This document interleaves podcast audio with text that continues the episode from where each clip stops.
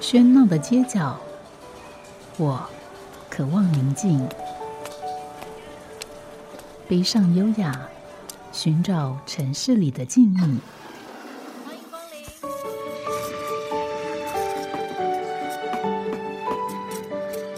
临。一杯拿铁问候，我们在书里相遇。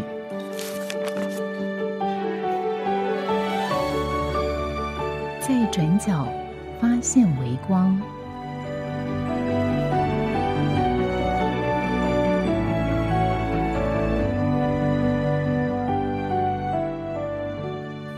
欢迎收听今天的《在转角发现微光》，我是吴嘉恒。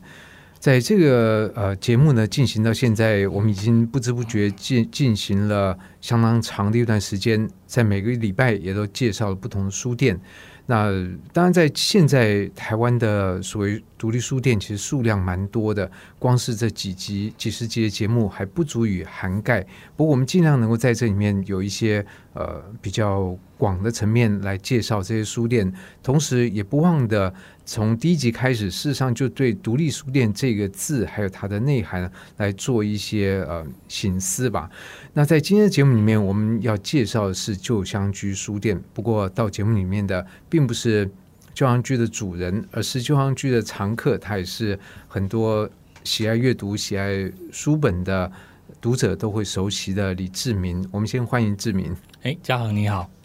对，在今天，呃，你大概是唯一一位不是。书店主人的，不过我觉得这样也好，因为你作为一个一个也是在这个行业里面的人，同时也是一个读者，那跟旧行居还有很多书店都有一个长期的这个关注，所以我不知道从你的角度你怎么看“独立书店”这个词呢？诶，因为刚才嘉恒兄我介绍说我是常客，可是我通常在跟一些书，因为常常在书店会遇到一些朋友，我都说我是旧香居的老屁股，老屁股常常来这边做。对，我觉得这个说法很有意思，因为。因为我们比较少用这个字，可是我一讲，其实就算是你是香港啊，或者是中国人，你听到他们都知道这个意思，会心一笑。嗯，对，就是说，因为书店，我们都常说书店是一个人跟书相遇的地方。那我觉得旧旺居它有一个传统，就是说，就是说，因为我们都是爱书人，然后我们都会希望找到一些一般你在平常一般书店看不到的书。对，那其实旧旺居就是一个。非常好，因为因为书的关系，所以我们很多爱书人都会因此聚集，然后聚集久，我们就会开始聊天。嗯，对，这也是在书店里面常常发生的状况。不过，我们回到刚刚的问题，所以我不知道你怎么来看待“独立书店”这个这个名词呢？因为其实，在我们节目里面有一些书店，它有相当长长短短不一样的这个历史啊。那在“独立书店”这个词，好像是这几年才被比较被提出。那但对有一些书店来讲，他觉得我已经存在很久，也独立很久了，但这个名词是比较后面才出来的。同时，在今天来使用。独立书店这名词似乎有一些特别的紫色，所以我不知道志志明怎么看独立书店。因为独立书店就是重点在“独立”这个字，因为这个字在台湾我们来讲的话，它其实有一种有一种光环，就是说你可以靠靠自己的力量生存，然后就可以要做自己喜欢的事。就是你必须要先很多事情就要，就是你必须要先生存自己自我生存的能力，你才能有一种自由。对，这是它有一种有一种物质，这跟经营的基础在那边，你才有办法去自由自在的做自己的想要的事。所以，我们讲到独立生，通常是会有一种光环存在的。嗯，对。所以你这边独立讲的是两个层面，一个是物质的独立，一个是精神的独立，经济的独立，就是经经营层面的独立。对啊，可是我觉得我我对这个是比较有有意见的，因为就是我们讲独立出身，就是我们都知道，我觉得最近所谓的独立风潮，我觉得其实它是有一个政策面的介入的。就是说，近年来文化部有一个类似像是青年返乡辅助创业开书店这样一个一个政策倾向，所以你会发现说，最近两三年台湾有很多这种新的地方的有年轻人在返乡开自己的书店这样的潮流出现。对，可是我觉得我我是比较对独立这个有点意见，因为我是觉得我比较倾向于用社区特色书店或社区小书店。为什么呢？因为其实。很多一开始新的书店，它其实没有任何经济基础，也没有客源，然后它需要补助，这是我觉得这是无可厚非的。但是那个那个，我觉得后来就变成说，它这个补助变成一种常态性，以至于说好像每年就有一大笔钱需要去消化去补助，然后甚至说变得有的你一开始申请补助申请的习惯变得依赖性，嗯然后变成说甚至你你补助的名单，那每年都会公布嘛，然后你可能看到说就是固定就是有几家书店会去申请补助，那我觉得因为你既然强调独立，就是说你必须靠自己的，可是你你常态性的补助，你本身就这件事本身就不独立啊，我觉得它就是一个名不符实。对，嗯当然我一直也并不是说大家不要去申请补助，因为我觉得政府愿意花多一点的钱做这种文化投资，我觉得都是好事情。嗯，对。但是它不能放在一个太窄的范围里面来看待，所以我想，呃，志明刚刚提到这个是一一个蛮有趣的观察，因为我们讲到这个独立书店，关于独立这两个字，它其实包含了很多不同的层面，包括你的呃这个经济的独立、财务的独立，然后你的精神的独立，就是在你经营书店方面。而这个部分或许在刚开始，它必须要仰赖一些外部的资源，但是就像是小孩子喝奶儿，他总有断奶期，对对所以这个补助也是要有对，要那那我补。充一下，就是因为我今天是要来来帮朋友那个吴卡密来谈他的书店旧乡，因为我算老屁股嘛，就是说，嗯。诶、旧乡居在龙泉街大概是二零零三年的时候，就在台北市的龙在开的。泉街这里，对，因为那时候我是刚，我那时候还在念研究所硕士班，我我就在找论文题目，然后这因为找不到题目，所以去逛旧书店，然后逛一逛，发现哎，旧书店这个很有趣，然后就就开始去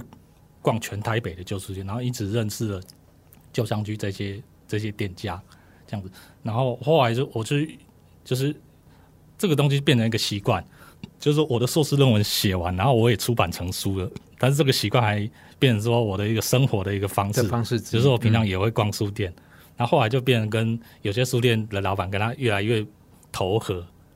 越越来越有默契，然后就是特别是对啊，因为认识我的人后来就应该知道说，你如果要找我，你大概去旧商区大概十之八九都可以找到我，对，这是很有趣哦。就是说，假如说你有东西，你有书要请我签名，或者你有东西要寄给我，然后你不知道我的地址，就有时候他直接放在旧上去。这个有点像什么？你知道，有点像以前以前台湾以前古早时候那种叫干妈店。嘿，干妈，你知道干妈店啊？干妈店有趣的地方就是它不只是卖东西，然后它是一个社区的交流中心，就是有些地方，然后会在那边聊天摆龙门阵。其实我觉得后来就上去有点对我来讲变成是这样的一个干妈店，就是我把 我就是把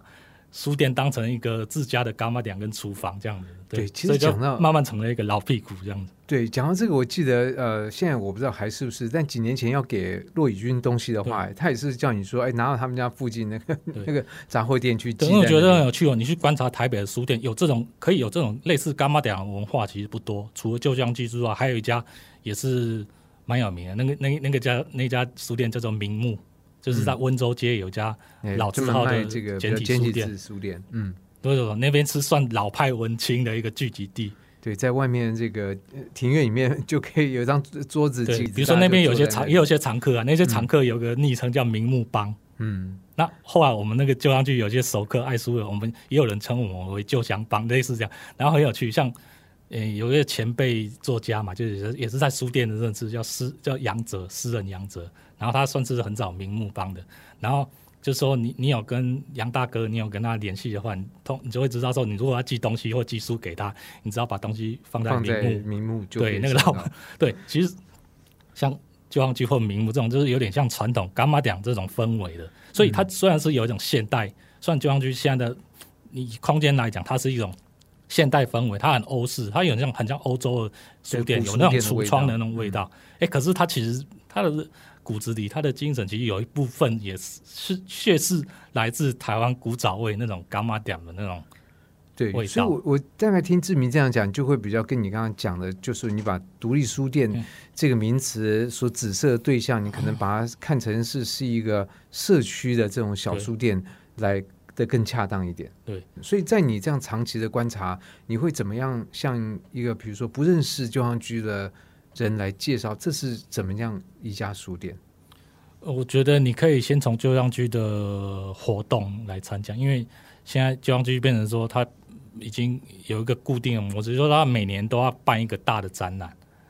然后在一年的大展之间，它中间会有一些穿插一些小展览，然后它可能不定期会在旧样居的那个橱窗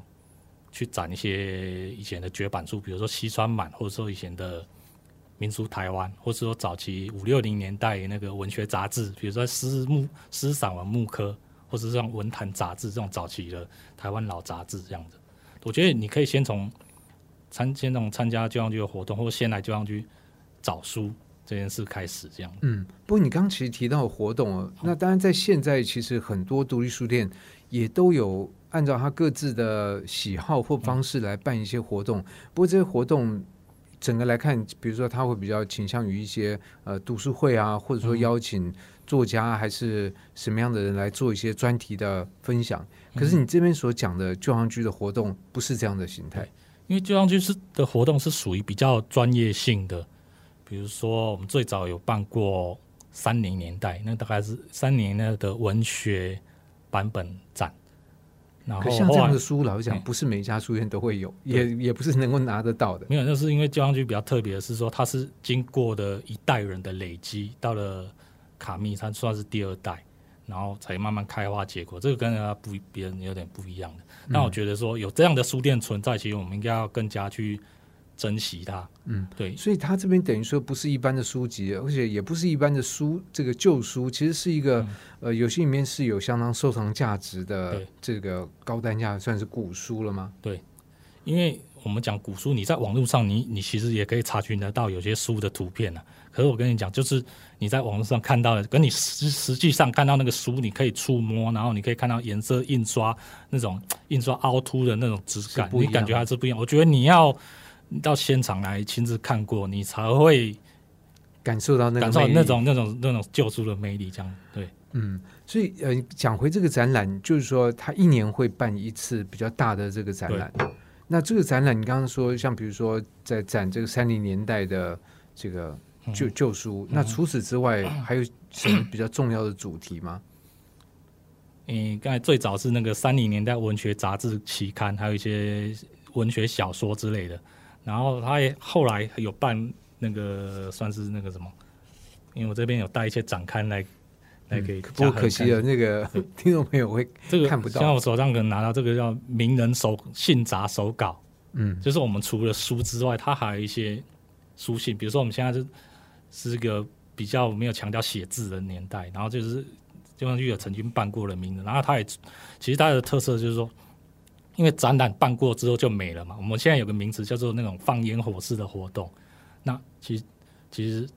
我们后来有考虑到这一点，就是说你这个展展览，万一当时错过了没有看到人怎么办呢？因对为怎么办？毕竟台湾嗯目前活动真的太多了。你说台北市一年活动真的多到你可能会漏掉很多重要展览。那应该说这个参加这个时候办完展览，他们都会做一个纪念展刊期刊，这个这个就是个弥补方式。我觉得当初你如果错过，至少你也可以看一下展刊，可以领略一下当初的那个展览的那些内容跟丰丰富度这样子。嗯，对。所以等于说，在每年有一个大的这个展览，然后这个展览都会有一些这个展刊的印制，而且你如果错过这些展览，你来你可以来旧上去去跟店员讲说，我要买以前的展刊，或是我要看。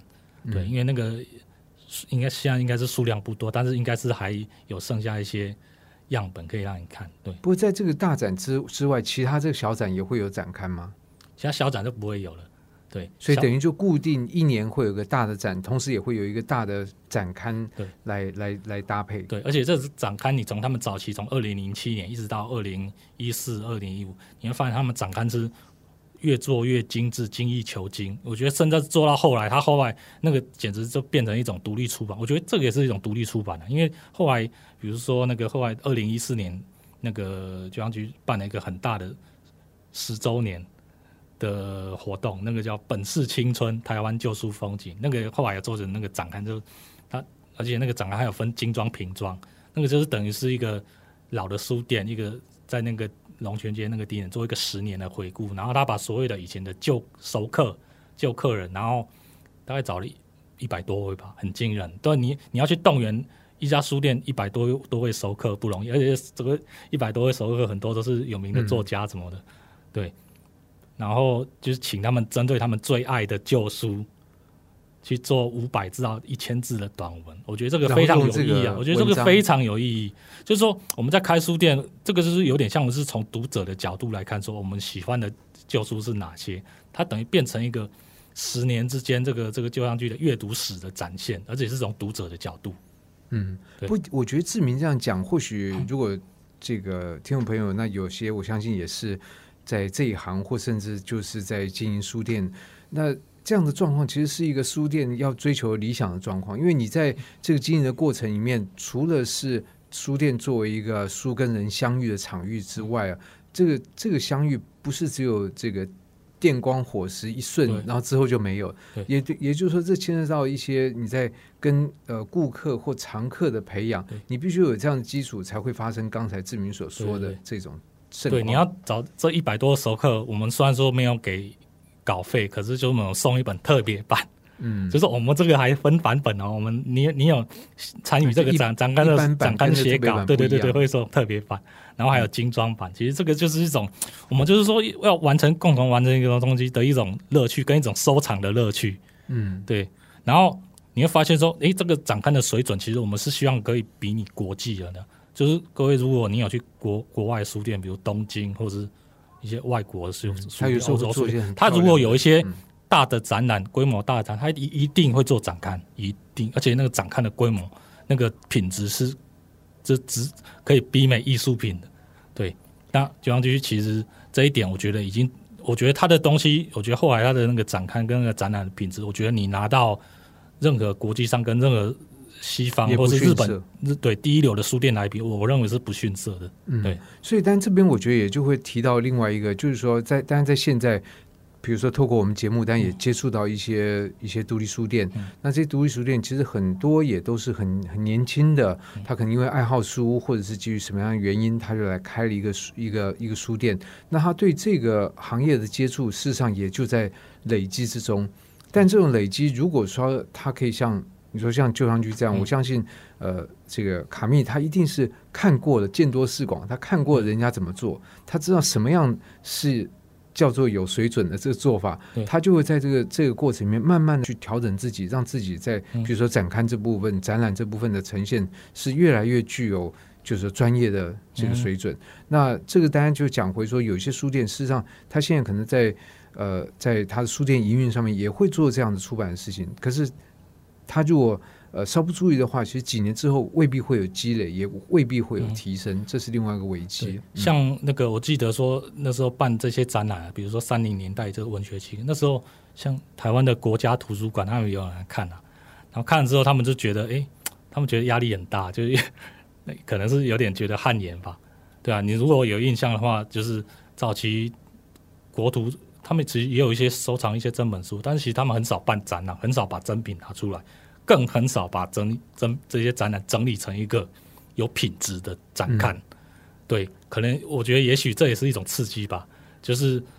因为其实很多读者看到那我们那个那个展刊，然后觉得说哇，这个你们都在做那个国家图书馆或故宫这样等在做的事情，我觉得相对相对来讲也给。这些公家单位一些压力，我觉得也是好的。我觉得我觉得这是一好种良性的竞争啊，就是你一家去一家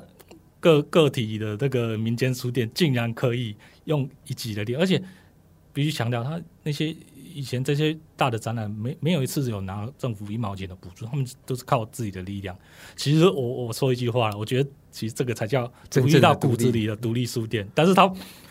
就像去在在对外媒媒体的标榜，他不会强调自己是独立书店，而且很多媒体采访就像去通常会用一种比我觉得比较猎奇的眼光，因为就像去有很多真本，我觉得这是台湾媒体需要在进步的地方，就是说很多媒体来早期，我说早期啊，他们来采访就像去很多都强调说，哎，你这边有多珍贵的整本书，有多最贵的书，就是这种，嗯，你问你这有这只有表非常面的新俗闻气的问题，对，对，非常功利的问题，嗯，可是他们没有想到，其实就像去某种程度，它也是在做一种公益啊。这样，我觉得这种展览其实是公益，因为他们这种展览它是不收门票的、欸。对我刚其实就有一个好奇说，诶，其实他作为一个书店，他未必要办这样的展览对，费那么大的周章，然后来来展出这些东西，以及还要做专刊，对，这？这个这个这个我要特别讲，就是可能有些人会讲说，哎，你们办展览是为了要促销啊？我跟你讲，其实不是。就是我有个印象，有爆一下料啊，就是我我我是亲眼看到，就是那个几年前，就是我们那个办他们办那个三零年代文学期刊，就是要开展前戏哦，我记得大概是两三天还是大概一个礼拜，有点忘记。反正就开展前戏几天，就有一个藏家就来就阳局书店说：“哎，你们这个展不要办了，就我出一口价，你们要要多少开多少价钱，就是整批卖给他。就是这个本来要展出的东西，就其实这个东西，嗯，其实他是没有必要，他是绝对找到客人，而且是很多人在排队要买这个。只要放出风声说我要试出这个，不用办展，可是我要他还是可以。那个雅慧，我觉得他还是蛮了不起的，他坚持要办展，为什么？因为他觉得。他要让更多年轻一辈的读者没有看过这些真本的读者亲自来看一下，所谓以前三零年代真本旧书长得怎么样子？嗯，为什么？因为这个你东西你去国家图书馆也不容易看到啊。嗯，对吧？你看，你知道的那种，他们其实辗转，他们可能也是放在柜子里边，然后或者说你要经过很多手续，然后你很难得一次看到这么大量的、这么完整的那种真本书，嗯，对吧？我觉得这是一种怎么？这是一种。培养读者，这是在养读者，你知道吗？就是说，也许年轻的读者他现在没有那么大的财力或眼界，他没有看过，他眼界没有一下子培养那么高，不知道。可是你要给他机会啊，你要给他机会去看什么叫做第一流的书跟第一流的展览，然后也许以后他出车，他慢慢有钱了，有能有经济能力，他才能开始投入这个消费，他才能变成一种变成你的客人嘛。我觉得。其实我们都都在讲开书店，开书店。可是开书店有一件很重要，就我们就是要培养养读者跟养你的客群。这个其实很少人去提到的。那我就觉得，其实为什么他们就要去要办这种展览？其实追根究底，其实他其实有一个愿望，就是要培养更多年轻一辈没有看过，要把这个读者层扩大。嗯，所以在这样的过程里面，我觉得一方面它也不是完全公共性，但是它也有这个，但是它不是很短利的说这个来看马上的利益，他希望把这个线可以放长一点。二方面，它也让呃，就是说在这里面的确也有一种公共性的考量。所以在今天节目里面，我很高兴能邀请到李志明来介绍旧香居，那真的是有点欲罢不能的感觉，谈的越谈越起劲。不过我们还是休息一下，再请志明来介绍到底雅慧。卡密斯是一个什么样的人？好家庭联播网，中部地区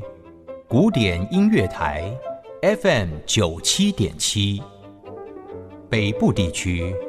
Bravo FM 九一点三。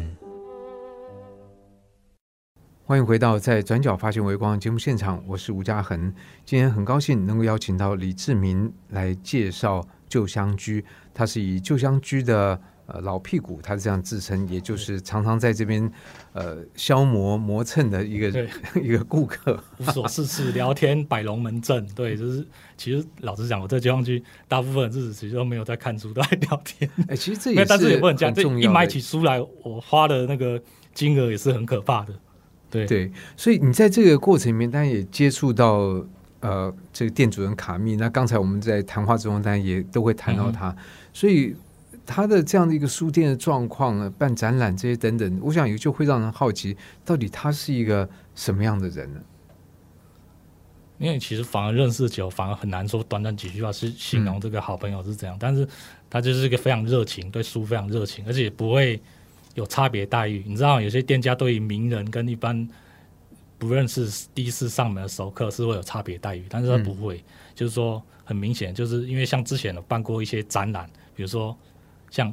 佐伯俊男，我不知道有听过，就是一个日本的前卫情色艺术家办的展，他是个非常有名的国际艺术家的展览。然后，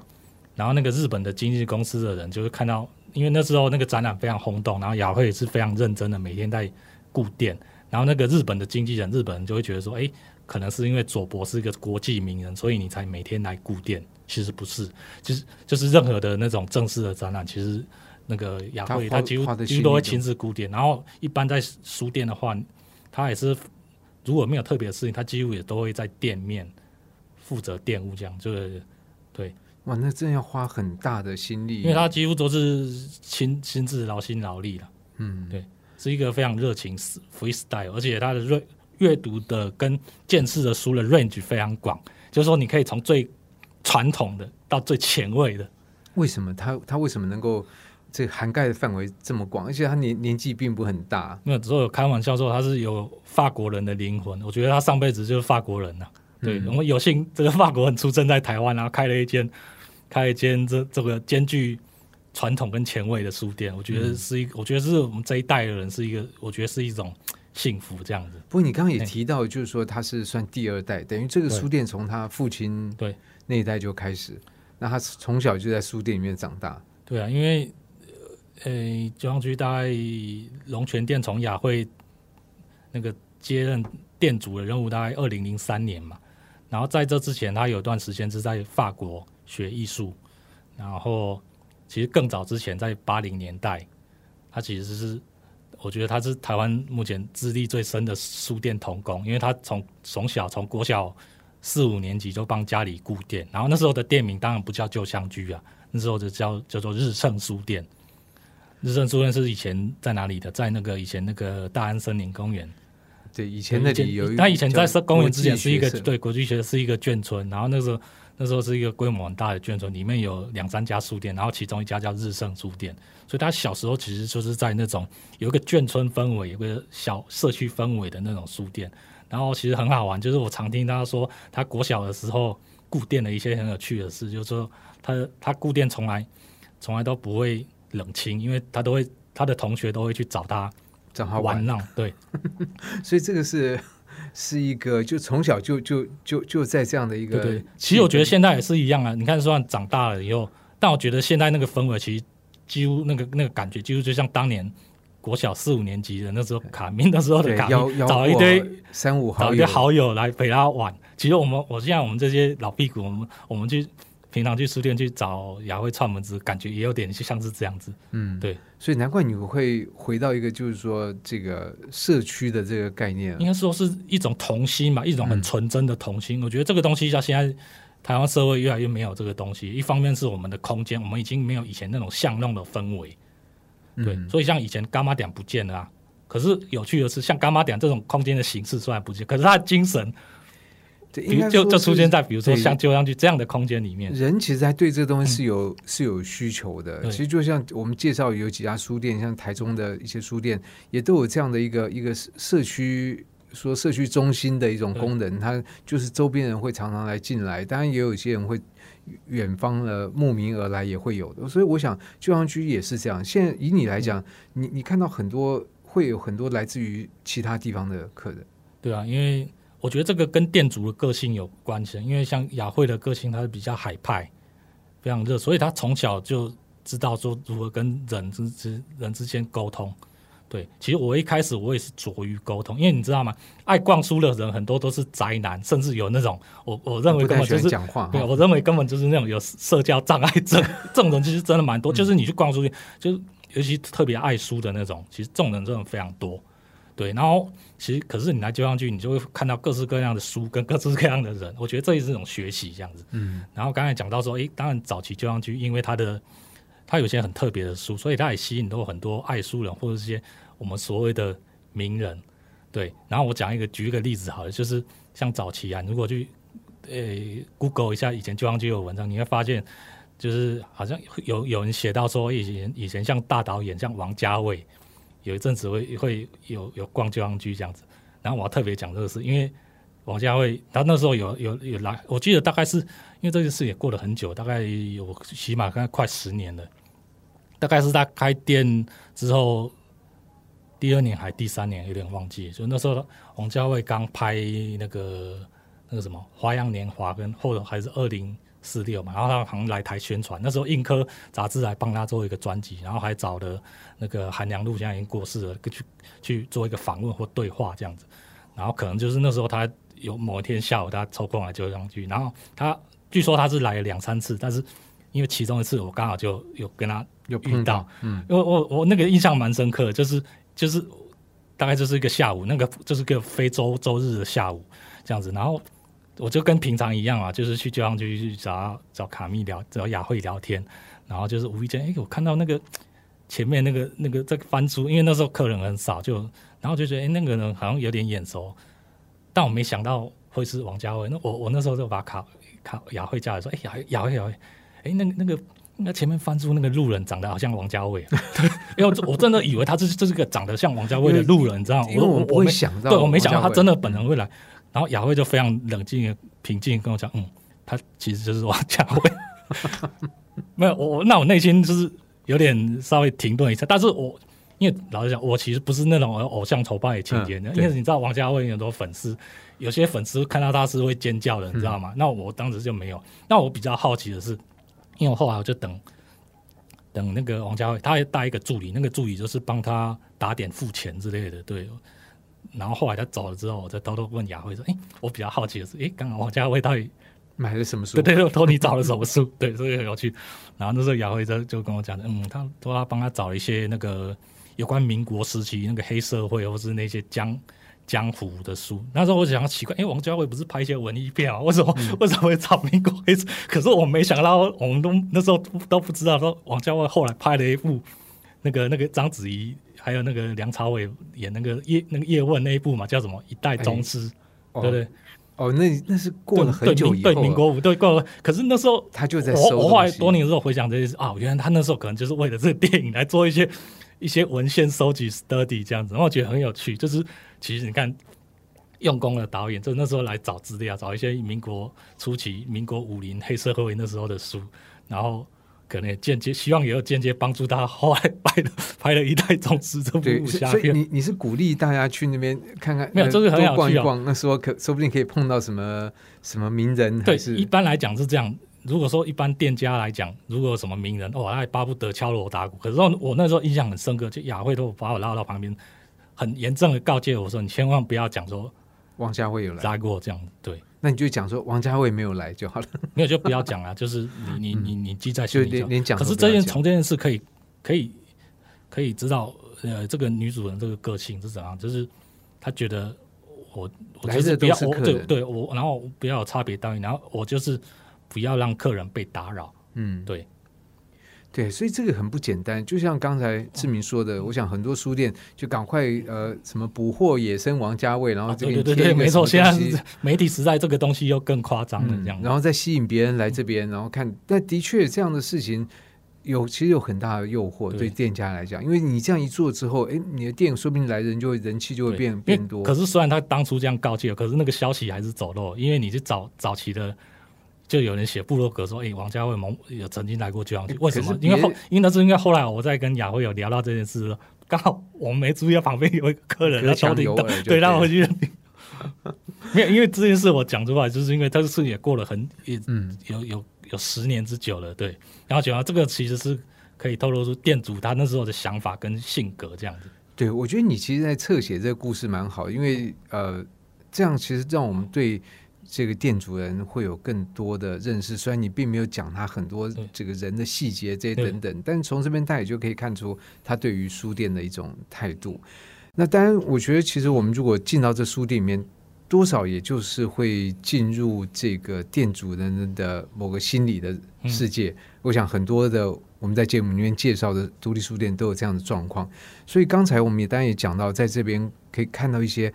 珍贵的海内孤本呢。嗯那可是会不会造成另外一种呃对读者的一种障碍，觉得说哇，那个都不是我平常能够接触到，也不是我想要读的。那这个可能这种古书店不是我要逛的吧？没有，其实就有可能有这种误会啊，就是因为他有这个真本为号召，可是实际上他们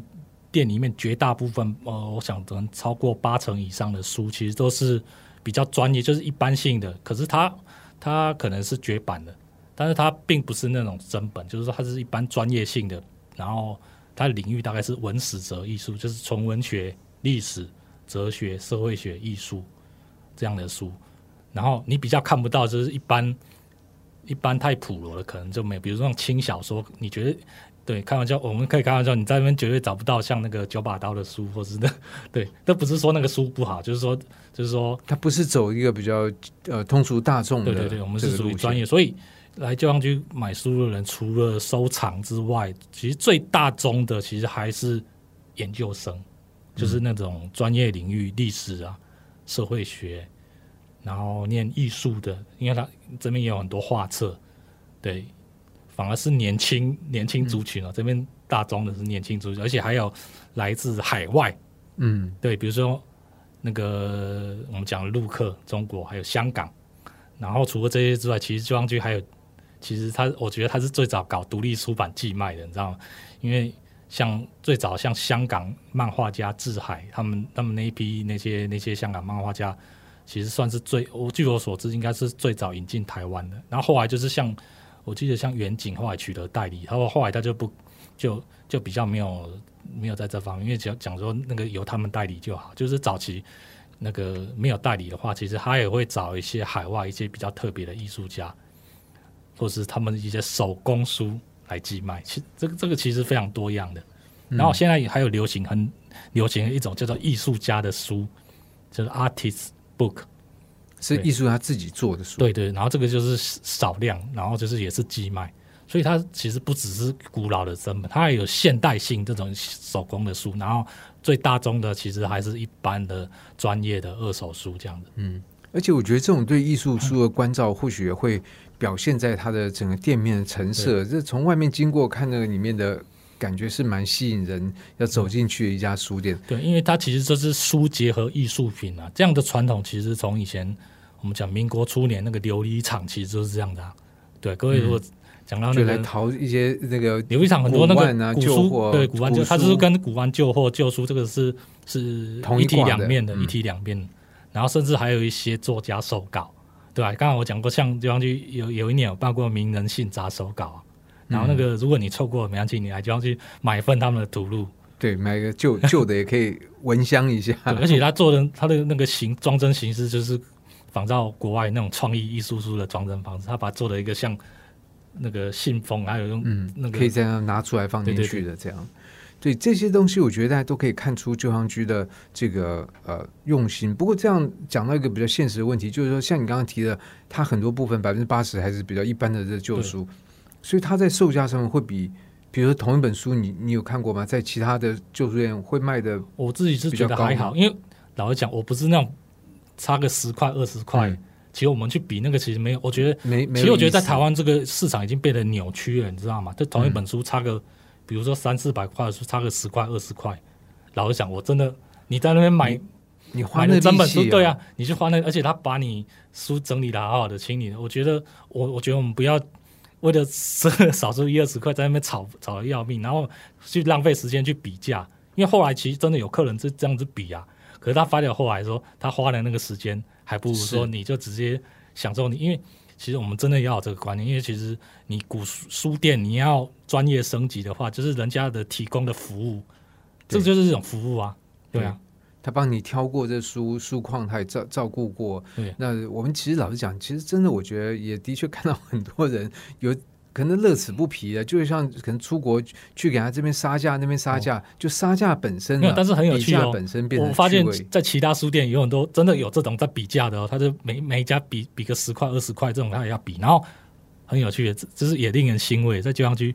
其实雅慧是跟我讲说，他越来越少遇到，其实在旧香区本来就比较少遇到这样的客人了、对啊，我觉得这是令人蛮欣慰，就是我们的就那个书店本身的那个它的理念有被读者被接收到，我嗯觉得这个这个是值得欣慰的。嗯，所以进去也不要因为说，哎，我在哪里看到什么贵便宜十块，你这是不是可以的也少十块这样？真的，因为现在以我这个老屁股了，因为我我几乎每个礼拜会要去点，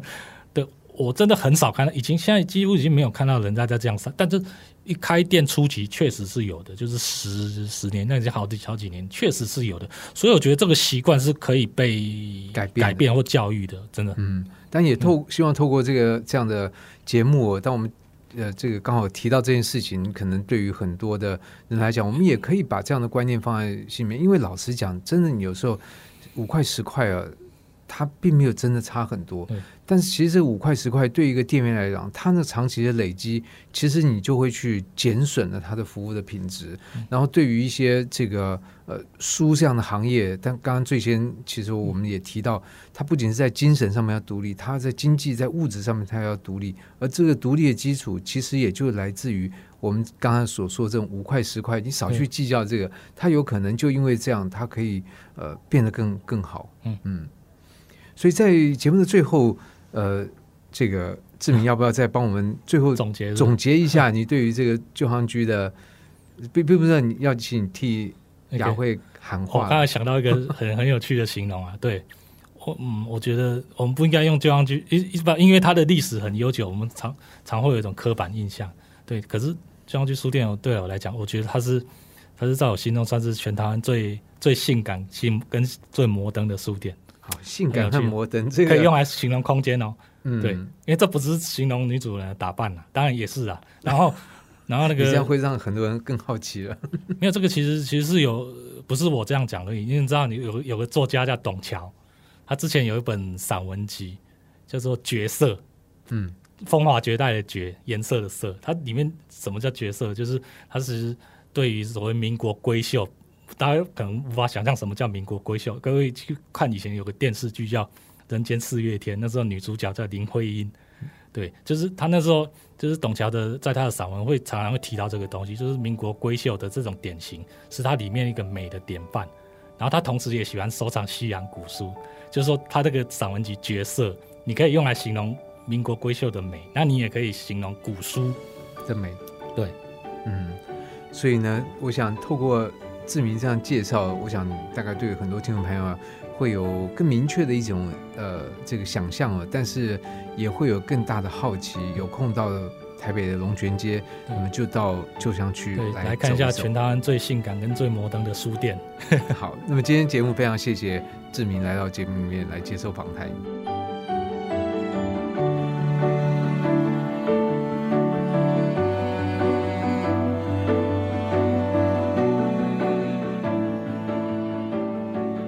感谢您的收听。如果您对这个节目有任何想法、意见，我都很欢迎您帮我到 App Podcast 留言